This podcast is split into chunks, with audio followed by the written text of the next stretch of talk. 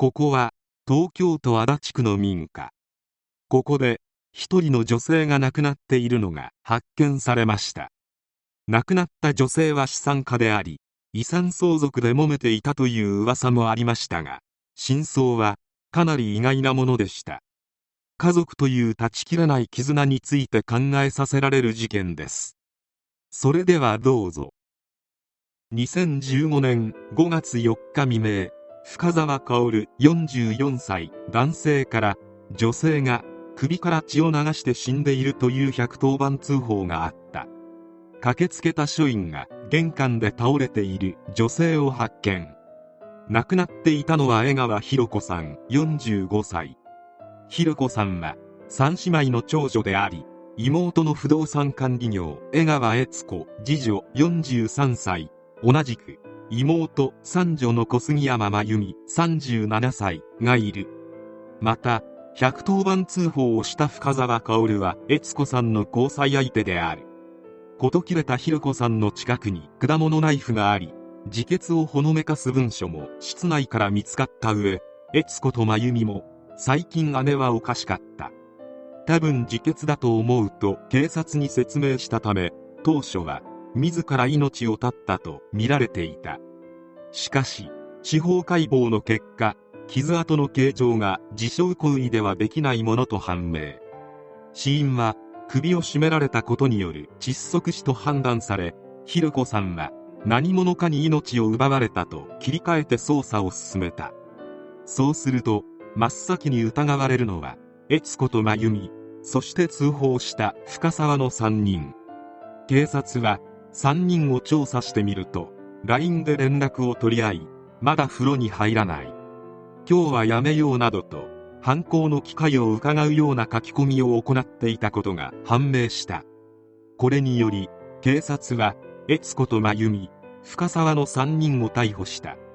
悦子は姉は亡くなりましたけど命を奪おうはしていませんと言い真由美も私は何もやっていませんなどと容疑を否認していた。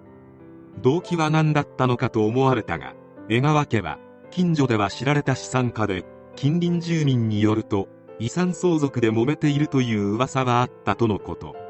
江川三姉妹の父親は電力会社に勤めるサラリーマンだったが事件が起きる3年前に亡くなり2014年には母親も他界している。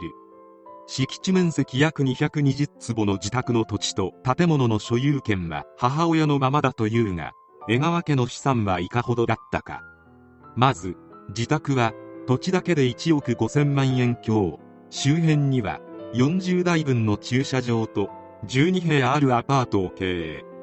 他にもいくつか処分を控える貸家などもあり家賃収入はざっと月120万円というのが地元不動産業者の見積もりだった。父親は生前きちんと遺言を残しており娘3人で相続すれば何の問題もないはずだった。母親が亡くなってから離婚して小学生の娘さんを連れて出戻ったのが長女のひろ子さんだった。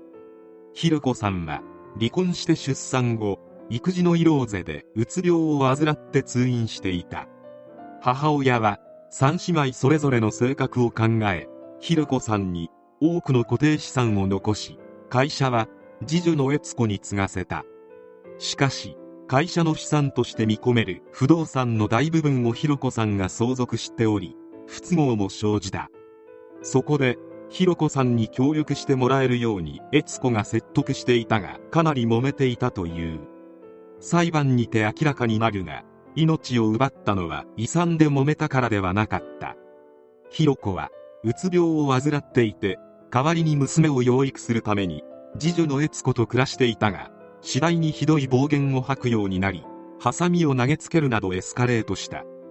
事件当日も果物ナイフを持って追いかけ回すなど相当に危険な状態であったという。耐えられなくなった悦子は交際相手の深沢と妹の真由美と相談しひ子の命を奪うことを決意。LINE で相談しながら結婚日を待った。そして3人はひ子さんの首をベルトで締めて息の根を止めさらに果物ナイフで首を刺した。その後一旦千葉県の真由美の自宅周辺に向かい数時間後に現場に戻って110番通報した。自決に見せるためナイフは刺したまま通報していた。司法解剖などで自決を偽装していたことをまんまと見抜かれ逮捕されてしまった悦子らだったが裁判にて育児の色ぜで鬱になったひろ子にひどい目に遭っていた悦子の現状が説明されると裁判長を含め裁判員も悦子に同情した。裁判長は同情できるが執行猶予を付す事情はないと述べ江川悦子に懲役4年小杉山真由美被告に懲役3年を言い渡した。深沢は嫌疑不十分で不起訴処分になっている。当初は遺産相続による泥沼の家庭内騒動と思われたが実際は姉の精神的な病による防衛がエスカレートして起きた事件だった。狂気を持って追い回される悦子さんの恐怖は相当なものだったと思われるしその相手が実の姉であればなおさらである。家族が精神的な障害を患った場合その家族は計り知れない負担を強いられることになる。こういったケースでは行政が当てにならないことが多い。警察は相談くらいは聞いてくれても何かしら破壊的行動や誰かが怪我をするなどの実害が出ない限りは動かない。結局相談しても精神障害者の面倒は家族で見なければならない。そしてそういった人たちの犯罪はその家族が責任を負わなければならない。昼夜逆転でもされたら家族の負担はさらに想像もつかないレベルになる。裁判長は同情できるが執行猶予を付す事情はないと述べているがひどい暴言を吐いたりハサミを投げつけたりするのはうつ病というより統合失調症の症状に近いように思える。いつ襲ってくるかわからない恐怖の中で姉とその子供の面倒を見なければならなかったことを考えると悦子が不憫でならない。命を奪うまではいかなくともそうせざるを得なかった状況まで追い込まれた悦子さんたちは執行猶予がついてもよかったのではないかと個人的には思う。